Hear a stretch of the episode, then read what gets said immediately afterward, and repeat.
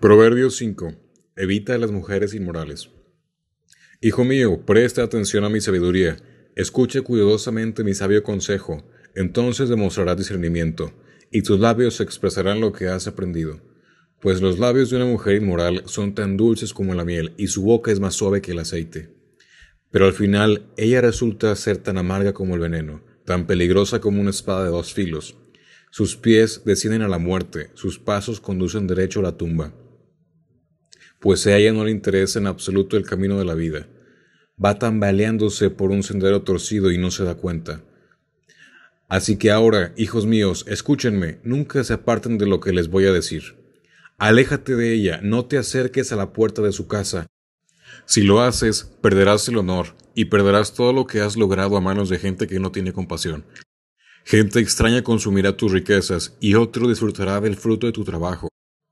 Al final gemirás de angustia cuando la enfermedad consuma tu cuerpo. Dirás, ¿cuánto odié la disciplina? Si tan solo no hubiera despreciado todas las advertencias. ¿Por qué no escuché a mis maestros? ¿Por qué no presté atención a mis instructores? He llegado al borde de la ruina, y ahora mi vergüenza será conocida por todos. Bebe el agua de tu propio pozo, comparte tu mal únicamente con tu esposa. ¿Para qué derramar por las calles el agua de tus manantiales teniendo sexo con cualquiera? Deben reservarla solo para los dos, jamás la compartan con desconocidos.